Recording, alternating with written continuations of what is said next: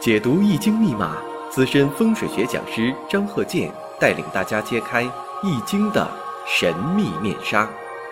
周易新天地，五行解奥秘。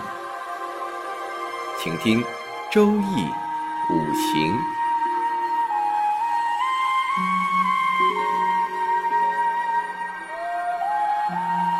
上山微电台荣誉出品。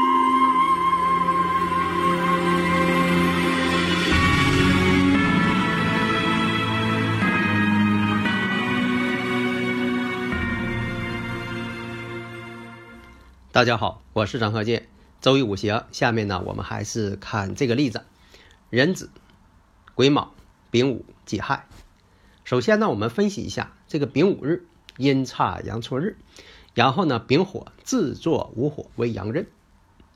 丙午这个日子阴差阳错日，首先呢，你就像判断做题、做应用题一样，你得把已知条件找出来。你上中学、上小学，老师不都这么教你吗？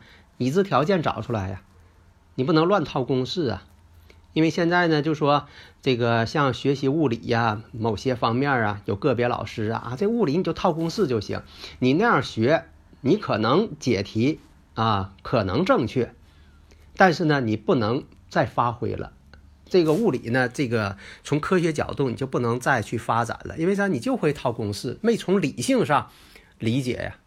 现在为什么呃这个从呃科学角度来讲，很多这个理论呢不像以前了那种爆发式的了？你像从这个呃牛顿的物理学啊，爱因斯坦，一直说的发展到量子力学啊，那个时候是井喷式的啊。现在呢，好像说这种井喷呢，好像是有点停止了啊，就是有些人在学习这方面缺少一个真正理解物理的理性。因为呢，我上学的时候啊，老有些老师就这么教，你就套公式啊，这公式你给套对了，这数就对了。但是呢，他对物理这个理性为什么是这样的，根本就不理解。所以你看这个生日五行：寅子、癸卯、丙午、己亥。那五行当中呢，就会出现了这个子午相冲、子卯相刑，然后呢，又是伤官与官星七煞之间相冲克。所以有很多朋友啊，因为受到某些这个古典理论呐，某些书啊，就说讲啊，这个伤官呐，一定要纯伤官，叫伤官伤尽，就说一点官星都没有啊，这个呢是贵不可言，这都是传说。我呢也看过很多是有纯伤官的，但没有什么贵不可言。有很多人呢扛上情绪极强，没有什么作为。这就像鲁迅先生。写的文章，我们这个中学也学过，是吧？有的人告诉他说呀：“你要发现这个何首乌啊，长得像人形的，长得像个人似的，你把它挖出来吃了，能长生不老。”结果呢，他到处挖，挖了好多了，没有一个长得像人形的。所以说，有些传说呀，你就把它当成一个传说吧，不要认为说的这个伤官伤尽呐，或者有一些这个格局呀，这个格局呀，贵不可言呐。没有那个事情，因为啊，这个人生呢，它都是一个波动状态，它没有固有的啊。当然了，任何事情呢，它不是说百分之百的，可能是这个人一生下来就好啊，到最后了啊，他也好啊，这样人太少了。所以啊，一生当中一帆风顺，这个呢非常少，不经风雨哪能见彩虹啊？所以刚才说了，你像这个有伤官有官星这种组合呢，当然了，这就不叫。啊，伤官伤尽，因为他见着这个官星和偏官星了，这种组合呢就不大理想。为什么呢？伤官和官星、偏官星之间，他们之间是相冲克的。大家呢在分析的时候，就听我以前讲的这个我的一些理论啊，张鹤剑教授全凭看圈的理论嘛，大家呢就是应该领悟。那么呢，这个子午之间，子午相冲。你像我也讲过，子午相冲见血光嘛，相冲。那好，这个偏官星跟官星就是代表五行当中的一个病症，因为它是克自己的，病呢是克自己的，危害自己的。伤官呢是一副药啊，或者是打个比方说，这个人呐，这个克制他的人太多，他又无能力反抗，怎么办？哎，他有他孩子啊，这个人虽然他年老了，但是他有孩子。啊，替他去办事儿去，啊，谁要是有什么啊问题了，哎，他孩子去给他挡，所以说这个伤官就代表他的孩子啊去挡。我只是打这个比方啊。那么实际当中呢，就说在官星克的时候，官煞星相克的时候，那么伤官去抵挡，因为他这五行当中的卯木呢力量不强，虽然在月上，呃子卯相刑，另一个呢它临空亡，但是这个空亡呢并不代表它没有啊，不要因为说的这个卯木空亡了就等于它没有了，不是。那么呢，我们看一下，它制作阳刃，所以又不能从，因为它有阳刃，啊，无火阳刃。那么判断呢，如果说判断她婚姻，如果这是位女士，判断婚姻的话，那婚姻肯定是不好的了，啊，如果判断性格呢，性格呢肯定是不好了，脾气急躁，而且呢一生当中坎坷太多，做事业也做不成。如果做什么呢？做一些武职方面的，可能呢会有所建树，倒是可以。但这个人呢？他不是那种温柔型的，他属于什么呢？暴烈型的。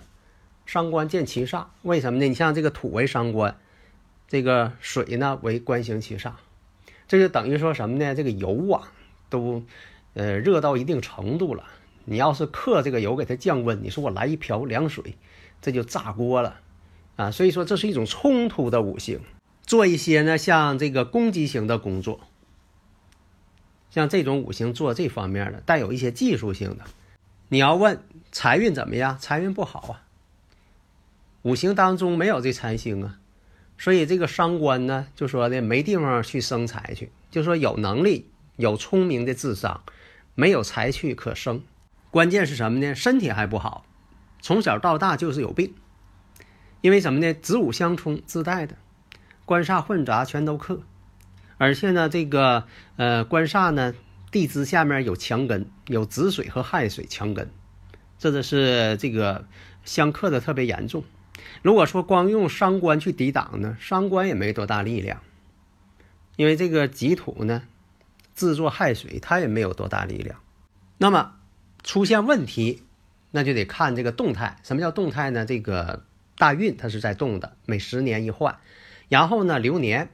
每一年一变流年，那么一看有一个庚子庚子大运，庚子大运跟这个日柱天克地冲，所以呢这也是啊这个从感情啊离婚呐，在这个大运当中会发生，而且健康还容易出问题。